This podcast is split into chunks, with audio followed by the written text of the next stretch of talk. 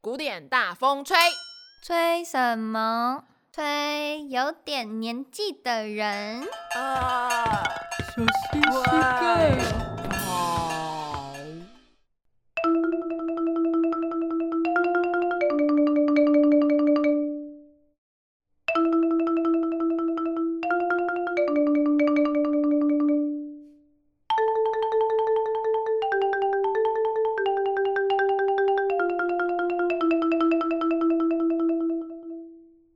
Hello，大家好，欢迎收听《古古典典大大风风吹》，吹我是 Joy。我是大风。好，我们这一集的主题啊，叫做“伟伟大大的的音音乐乐理理论论教教育育家家们们”，名字有够长的。嗯这些音乐教育家真的是有够烦的。我小时候在小时候， 我年轻的时候在学音乐教育概论的时候，超讨厌他们。哦，这些不管什么领域、什么概论、什么理论、什么法规对的课程，真的是超就是讨你提厌。出这些要干嘛呢？有什么意义嘞？虽然没有你没有提出来，就没有我们啦。 嗯，对，所以某种方面还是有一点点重要啦。嗯，不过要知道，就是呃，这些很重要、很伟大的人啊，根据我们前面三季的教训，就是这些越伟大的人就八卦越多，没错，所以我们古典八卦台就有工作可以做。这样、好啦，所以第一个话题是第一个话题：三人行，必有我师焉。没错，爱心，爱心， 心碎，心碎。 因为三角关系中有一个心碎的嘛。对，好啦，如果说二十世纪初啊，首批最有影响力的音乐家们，就是什么理查·史特劳斯啦、德布西啦、马勒，这些我们讲过的人，就是第一批哦。那第二批就是所谓的史特拉温斯基，还有我们上一集讲过荀白克，还有我们今天要讲的巴尔托克。巴尔托克，对，怎么觉得这些人名字都好像哦？对，就是要么什什么么克克啊，啊什什么么基啊，什么斯啊， 就觉得、哦每次这些外国人名字怎么这么就跟黑人都长一样，打 NBA 都看不出来谁是谁。 哦，好啦，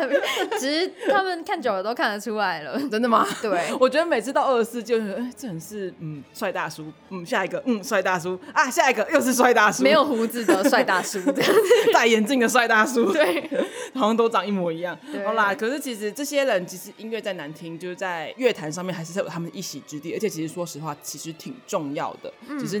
呃，你可能会觉得说他们音乐这么难听，又不如什么巴哈，不如贝多芬，不如莫扎特。可是，呃，他们在音乐史上提出来的音乐理论也好啊，音乐音乐上的手法也好，其实都是挺重要的。说不定嗯影响在后世一两颇百深年之后，就会觉得他们就是那个年代的巴哈了。嗯好，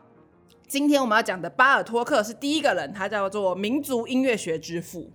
又是一个音乐学之父，对， 民族音乐学，以民族音乐学就是有关民族类的。嗯好，可是就是你知道爸爸团体又多一位成员，我们好久没有讲到爸爸团体了，就是我过了一阵们子爸爸都团没体有在第一季吧， 对，都在那几乎对，都好不在容第易一，好不容集易就过了这么多集之后，又出现一个爸爸团体，叫对民族音乐学之父。嗯，那他人生中做的最伟大的事情，就是他花三十多年的时间去采集各地的民间音乐跟民谣，嗯然后发展成册，然后又以这些民谣作为基础去创作一些很重要的音乐。所以他更影响了另外一位音乐教育家，也是我们今天要讲的第二个，叫做高大宜这个高同学，因为他们两个就一起研究各地的民族音乐啊，然后创作还融合各种东方元素，因为他们是匈牙利感人觉很有。趣欸，对，而且他们的音乐里面听起来，你就觉得哎、诶好多波斯或者是印度，或者是、或是就是中亚那一带的音乐的感觉。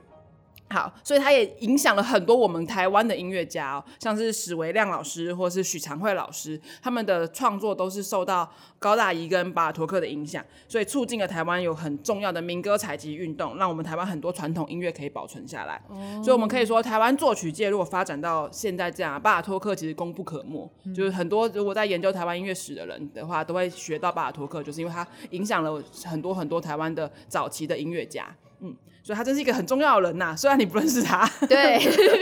好我啦是第一次听到这个名字，，对，可是俗话说得好，“三人行必有我师焉”，你知道这句话什么意思吗？就三个人一起，一定有一个是你的老师。没错，然后谈师也生不恋，也不是这样子， 哎、不 对啊，乱教小孩，对，对不起 要乱教。对不起。可是就是三个人应该走说在一三起个人，三个人之中一定有一个是你值得学习的对象，这样对啦，子就是如果我们翻白花眼，就是确实有一个人可以当你的老师嘛。嗯那这个三人行必有我师焉呢，就是呃，他们还偷偷偷偷谈了师生恋这样。 哦，好，你是说今天的这台三面位下的 三位教师 吗？嗯嗯，有两位谈了很严重的师生恋。好哦好啦，就是毕等一下竟听听看毕竟诱拐学生妹是所有男孩子的梦想嘛，大概吧，是这样子吗？我猜 啦。不要一枪打死了所有男生啊！来吗？好了，可是巴尔托克很厉害，他嗯不止谈一次师生恋，还谈两次。就嗯他诱拐了两个学生妹回家。好 哦，啊，他的第一任太太是他的钢琴的家教学生，叫做玛塔。嗯，他们两个结婚的时候，玛塔才十六岁。这这合古法吗代应该，哎，不对，他们也不是古代嘞，对啊，他这也是是二二十十世纪世了。纪了耶，这这合我法吗？不知道哎十六岁，民监护法人上同意可以吧？民法上应该合法吧？啊，不知道，哎、管算他了的。，我的法律很烂，法律对条文很烂。好没关系而且这反正他们的他民们法也就已不是经我们民法啊、 对，反正他们已经结婚了。 对，反正而呃且他们两个是先斩后奏，就是先上车后补票。他们就是家里大人都不知道这件事，然后一直到一直到就是他们两个就是有一天就是家庭聚会场合，然后玛塔可能来家里做客，然后他就嘴巴上面啊，说、我老，公，对对，就是突然想说，就原本通常讲说我老师，现在突然讲说啊我老公啊讲错了， 然后才发现啊你们俩结婚了吗？What？好的，好惊讶，我说他妈我应该会吓死。会气死吧？呃、不一定啊，因为听说玛塔是一个非常温顺的女人哦嗯所以她其实对婆婆非常好，而且听说就是他们两个感情好到像母女。哦，对，所以就是基本上就是如果有这么好的女孩，就是你总会心里面想着说啊，如果她是我媳妇多好，然后发现哎、她真的变我媳妇，就觉得哇，我捡到宝了，中乐透了，感觉是吗？不晓得，我没有到当婆婆的年纪。嗯，好，你当婆婆了吗？没有啊，好啦，而且她这个非常温顺的玛塔呢，还天天陪着就是巴尔托克到处跑，因为你知道她要搜采集世界各地的民谣，一定要到处去旅行啊什么的。哦但你玛刚塔刚就讲天跟天着 的时候，我一直想说天天外遇，跟着没有，跟着他都温顺了，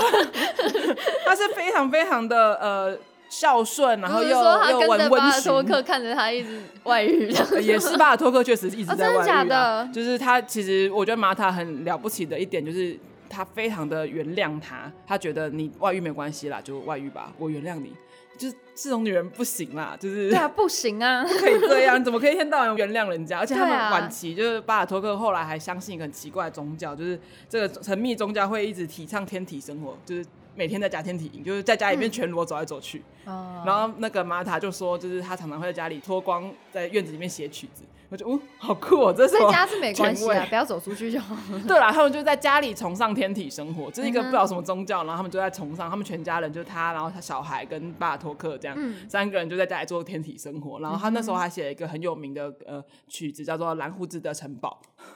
就是蓝胡子的故事，然后也跟大概跟天体有关吧，才可以写出这么前卫的故事。 好，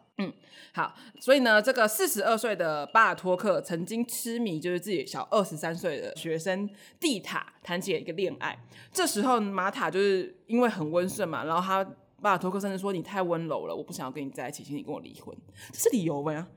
嗯，反正不爱了就是不爱了。就是什么事情都可以成为一个分手的理由，但 对啊我觉得好可怜哦，怎么会这样呢？反正就是原他也配，很傻啊，十五年来外遇不断，然后我还要跟着你这样子。可是就是女人嘛，就是那年代女人还是很怕被离婚吧，就是你二像十世是纪了，可以了。二十世纪早期也是很保守的，好不好？我们也都是活在二十世纪的人。二十一，我是活，我们是活在二十世纪啦，我们二十世纪出生的你。好啦 好啦，好啦。所以呢，就是这个巴尔托克就用因为你很温顺，所以我要休掉你，不，我们离婚吧这件事嗯情来当做理由，然后他就只好黯然神伤，就说好吧，那我们离婚吧这样。所以巴巴尔托克就跟这个小他自己二十三岁的女孩子在一起，就是他第二个学生。然后可是变得很奇怪，就他们俩结婚之后，巴尔托克就变乖了。那地塔比较凶吧？嗯，这我就不清楚，可能小孩子妻吧。管严，反正总而言之，他就没有再跟其他女人传绯闻，可能因为他就已经快死了，也差不多了啦，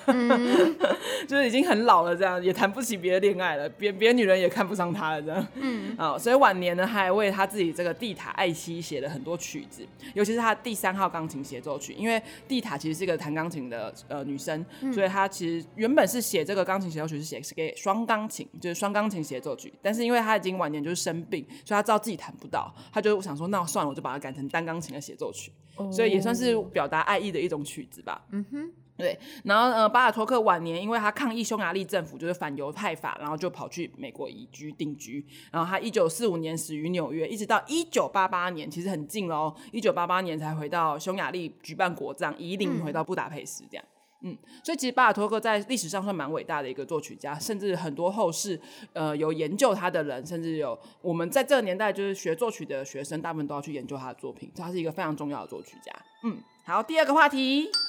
第二个话题，用手唱歌给你听。嗯哼什么叫做用手唱歌？手你语吗？，对你小时候有学过哆来咪那个手势吗？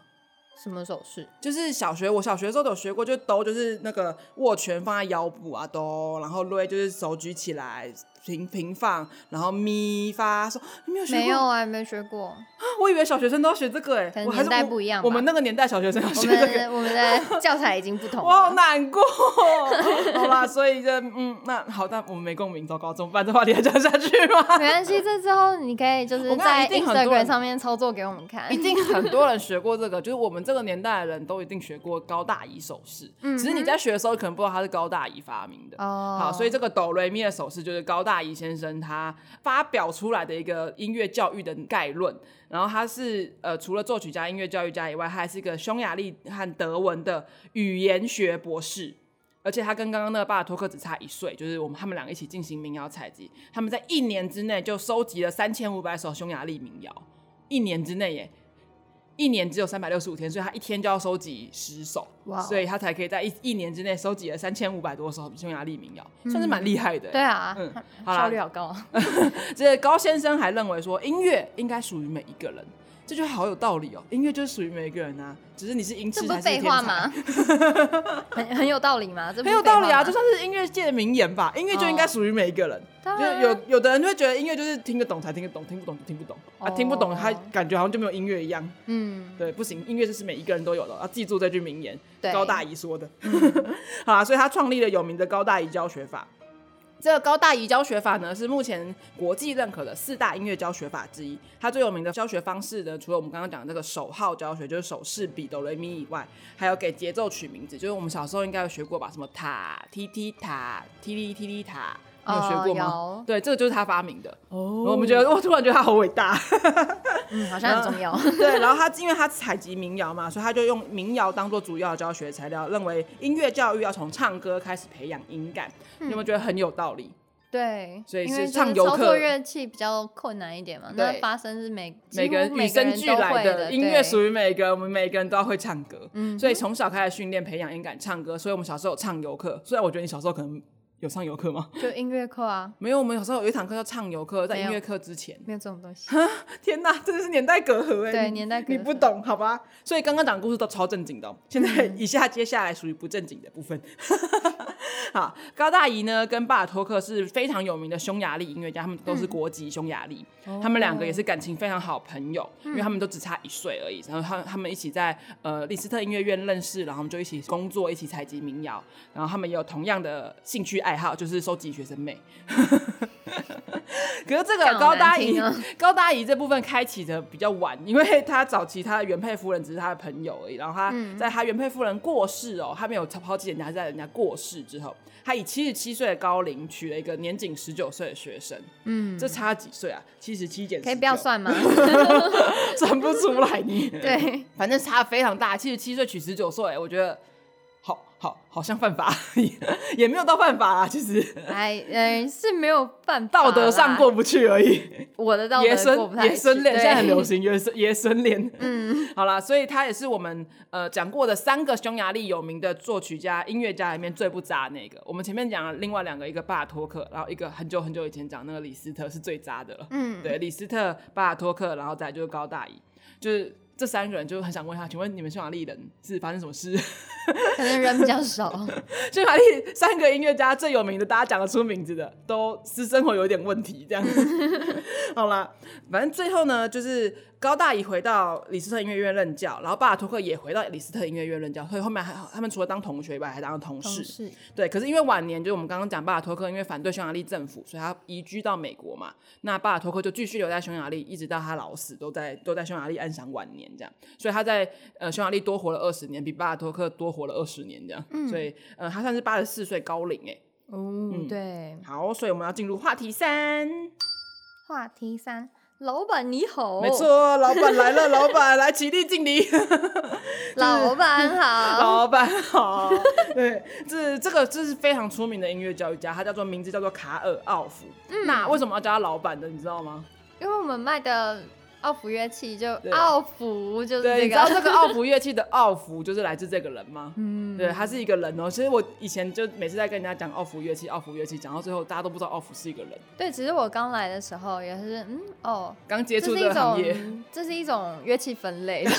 不是，奥福是一个人啊，很简单啦。其实奥福音乐教学法其实是世界。就是我们刚刚讲四大音乐教学法之一，嗯，那也是台湾目前最流通的音乐教学法，所以很多坊间你会看到音乐教师都会贴说他们是标榜用使用奥福教学法教学，所以为什么大家会觉得奥福这两个字好像很耳熟，在哪里看过？然后我们都会讲说啊，奥福乐器啦，奥福教学法啦，这种奥福就是这个人，他叫做卡尔奥夫，他是一个德国人，嗯，好，所以呢，就是呃，我们的乐器公司也是以制造奥福乐器出名的，所以我们来一起起立敬礼，噔噔。哦，拍手，对，没有他就没有我们，就没有这个节目，所以赶快叫一声老板啊！就是虽然他已经先逝多年了，可是还是我们大老板。是的，嗯，好，所以讲了这么多，奥福乐器到底是什么？奥福教学法到底是什么？你知道吗？就是一种乐教器学法与乐器分类，其实它是一种乐器分类法，没错。可是其实最简单、最简单的来说，奥福先生呢，他认为音乐是人类与生俱来的本能哦、你有心跳，你就有节奏，能发出声音，你就可以唱歌，是一种趋近本能的原始力量。我听起来好像很学哲学，可 但是其实实高大很合一理啊，就嗯是从古代其实就有歌舞啊，然后对啊有很多、很多的传说或者怎么样，都是用吟唱的方式去流传没下来错的。，其实这跟高大也有类似的想法，因为高大也说嘛，就是音乐是每一个人天生具备本能一样的嗯方法，所以他们其实音乐理论上面来讲，他们的起源是差不多的。所以呢，奥福呢，他的教学法是使用声音、语言、律动跟乐器融为一体。然后他用简单的乐器就教小朋友去创作啦，去探索，然后激发儿童哦的想象力跟创造力。所以奥福乐器呢是一种分类法，就是在奥福音乐教学法使用到的乐器就叫做奥福乐器。不过我要辟谣一下，因为很多人都会觉得奥福乐器等于打击乐器是错的。嗯，好，其实奥福乐器还包含，譬如说像直笛啦、口风琴啦这种。其实奥福乐器指的是说发声简单的乐器，为什么呢？因为小孩子其实是没办法使用太复杂的方法，像什么对小提琴啊那还要按弦，那太难了。嗯对然后喇吹喇叭的话，还要那个噗噗噗，还要练嘴唇，那也太难。吹长笛也也很难，嗯所以这种就是比较复杂，尤其小朋友没办法学。那打击乐器呢？打击乐器最简单的方法就是你手打来就啪就有声音，就有声音，对， 它不需要去太复杂的使用。然后譬譬如说你自己的身体，其实你自己的身体也是一种奥福乐器，所以奥福乐器呢，并不等于打击乐器哦。就是大家有的长了一点知识呢，嗯 有好，我们这个节目总算认真一回， 觉得好难得哦，今天好严肃哦。好啦，可是你以为这么远大的音乐教育家，一定有很美好的家庭生活，对吗？不会啊？哎、你没看到前你面怎么这的那么些失，望？你没看到前面的那些被外遇的啊，被怎 样，呃，又对被对，怎还样外遇别人的啦。啊？对啊，嗯对，没错，大错特错，就是这个节目真的正经不会超过三分钟 哦。卡尔奥夫呢，他人生对于音乐教育有非常非常大的贡献，没有错。但在他在感情方面就是一塌糊涂。他有一个兴趣爱好就是老婆及极乐， 他收集了四个老婆、哎，他一哦生结婚四次，然后结离婚十次， 十次吗？离婚四次，哦结四次，想离说十结次也十太次难连了。十次是什么意思呢？好啦，他结婚四次哦，然后他第一个老婆跟他第三个老婆都只有五年，嗯，然后中间第二个老婆就是帮他研发了一种奥福音乐治疗法，然后之后就分手， 哦就是利用完然后就分手，也没有利用，互相互相互相哈。嗯，对啊，互 对啦相啊，所以他就是在这个音乐治疗法，反而在特殊教育界非常的呃广泛使用。所以其实奥福教学法跟奥福的音乐治疗法都是非常的出名的。所以奥嗯福这个人之所以伟大是这样，当然也要感谢好妻子啦。对，那只有他第四个老婆呢，就是有陪他走到人生终点，可他啊来不及换吧，呃，对， 他也没有多长命 啦，其实、嗯大概就是八十七岁而已啦，也是很长命了啦。 就是八十七岁嘛。我们不是开玩笑，真八十七 岁哦。好啦，可是呃，可以娶到四个老婆哎、我觉得是某种人生里程碑吧。嗯， 这个年代就是也没有人再娶四个老婆啊，蛮但累的。基本上几点都要五点才能换东西啊。哦，是这样吗？可他来不及娶第五个这样。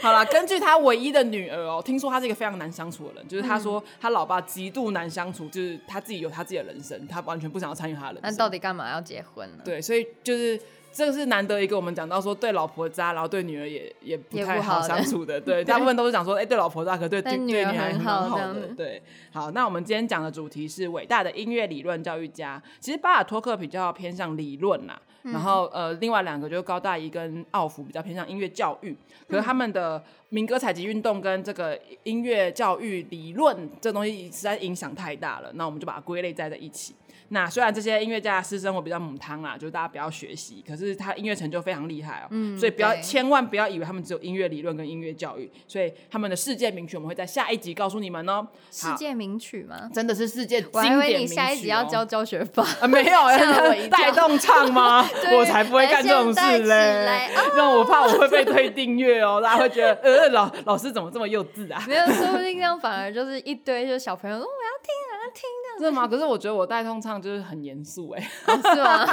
吗？很严肃吗？就是你这怎么觉得我回这种事嗓音做带动唱，可是我会变娃娃音哦，我会说好，各位小朋友，我们一起 欠打 来。，这是欠打。 嗯不是小朋友很吃这一套，真的。哦，好吧好啦，就是如果你喜欢我们的频道的话，欢迎订阅豪声乐器或者是 Enjoy Studio 的脸书粉丝专业。如果喜欢的话，还可以在 IG 上面搜寻“古典大风吹”。那我们今天就到这里啦。那我是 Joy，我是大风， 古典大风吹，我们下下期期见，见，拜拜。